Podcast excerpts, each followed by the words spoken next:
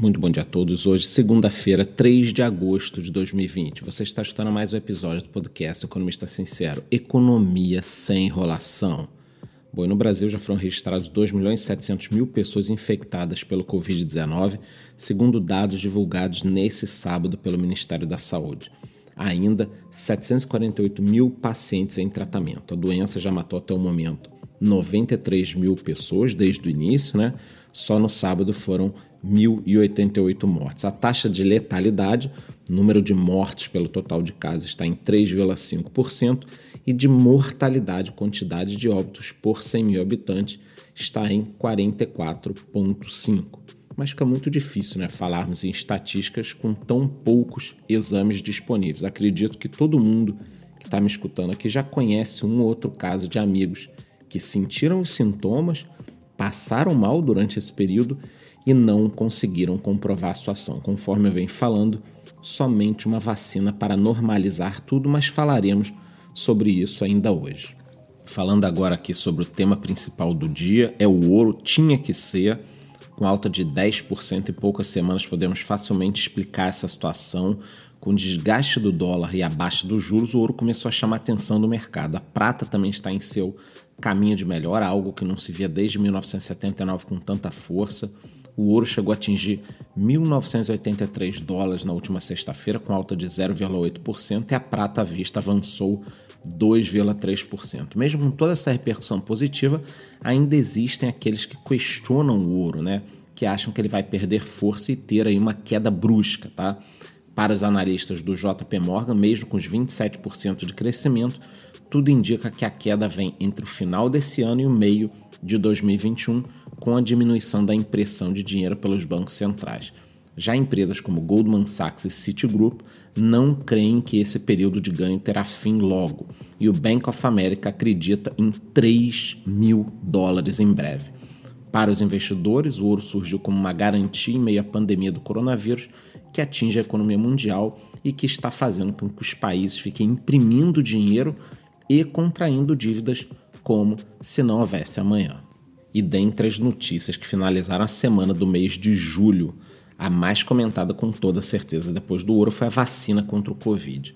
Entre os destaques, a empresa British American Tobacco, que fabrica os cigarros da Lux Strike, eles pretendem criar uma vacina à base de tabaco. Essa vacina experimental pode ter seus testes iniciados nas próximas semanas de agosto, mas tudo depende da liberação pelo FDA dos Estados Unidos. Já o laboratório russo afirmou que a sua vacina pode ser aprovada dentro de duas semanas.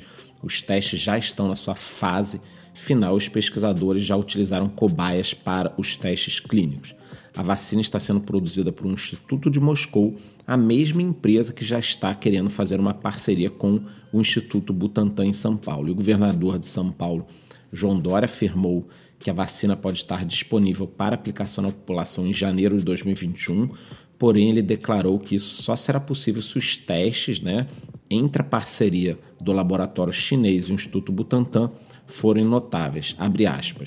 Já no final do ano, não havendo intercorrências na terceira fase de teste, poderemos iniciar a produção da vacina em dezembro e imediatamente iniciar a vacinação de milhões de brasileiros, fecha aspas, disse João Dória.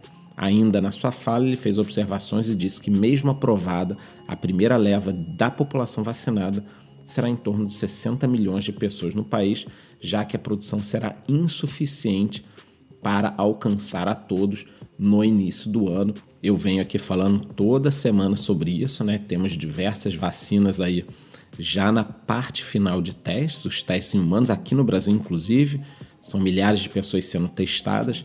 As mais promissoras são as vacinas chinesas né, e a vacina de Oxford, também produzida aí pela AstraZeneca. Tem uma vacina da Pfizer, que também parece que é promissora.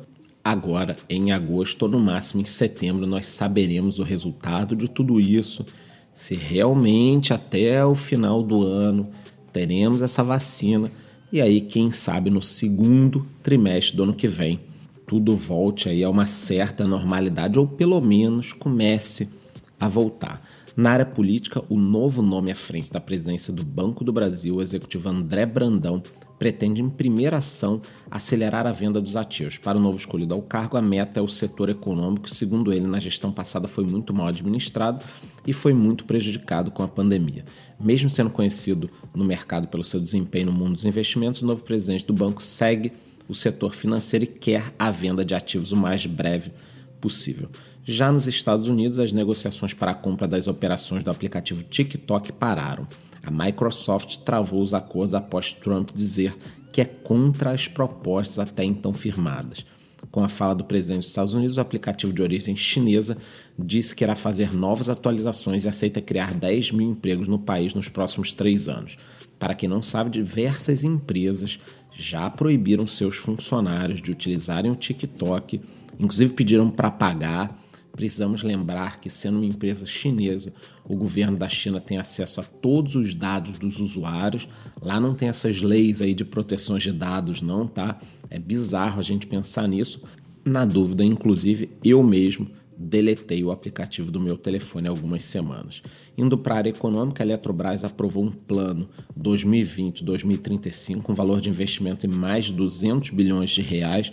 Segundo o conselho da empresa, o plano parece estratégia ao crescimento e de que futuramente os investimentos totais fiquem entre 95 a 200 bilhões.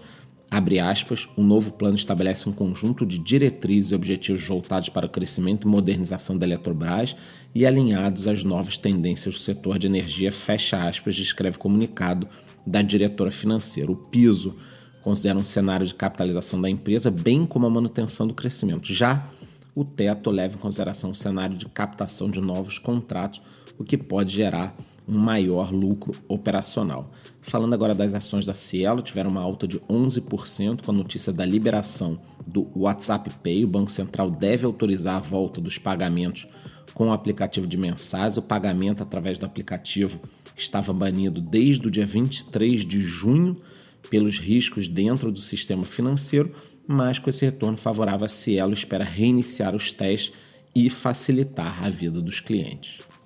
Agora falando um pouco sobre a crise que o setor aéreo vem enfrentando, sem novo acordo na última semana, a Latam decidiu pela demissão de mais de 2 mil funcionários. Os cortes correspondem a 38% dos tripulantes da companhia. Já a Gol e a Azul negociaram uma proposta de redução temporária de salários e jornada até dezembro de 2021. acredito que até lá tudo esteja resolvido, né? até dezembro de 2021.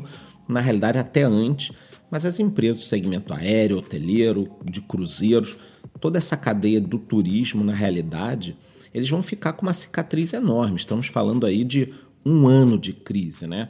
Se colocarmos que essa crise começou em março desse ano, de forma mais pesada, e que até março do ano que vem não estará tudo resolvido, não há empresa que aguente isso sem grandes rupturas. Então, essas empresas do setor de turismo aí ficarão marcadas para sempre. Sobre a empresa de telefonia Oi, teremos mais uma semana com a novela sobre a venda.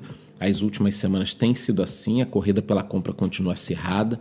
Empresas como TIM, Vive Claro se juntaram e voltaram a liderar a disputa. Parece que a Highline desistiu, pelo menos é o que se comenta, né, de fazer uma nova oferta. Então voltaremos a ter a possibilidade maior de um fatiamento, ou seja, TIM, Claro e Vivo compram a parte móvel da Oi, cada um pega um pedaço que também não levaria há problemas com o CAD, eu estarei cobrindo essas informações em tempo real lá no meu Instagram.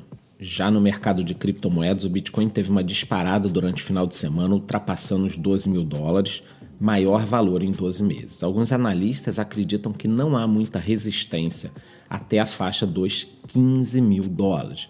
Ocorre que tivemos em poucas horas uma grande liquidação de valores acima de 1 bilhão de dólares, o que levou o principal criptoativo a cair 1.400 dólares em pouco tempo. E depois acabou se recuperando um pouco, mas no momento uma unidade do Bitcoin está cotado a 11.172 dólares ou 57.732 reais. Falando do dia de hoje, os índices futuros seguem indefinidos, o ouro segue em alta, cotado a 1.972 dólares. Durante a semana eu também falarei sobre a Selic, já que em agosto o mercado aposta em uma nova queda de 0,25%, o que levaria a taxa para 2% ao ano, que seria aí mais um recorde histórico. Isso pode impulsionar a venda de móveis, venda de veículos.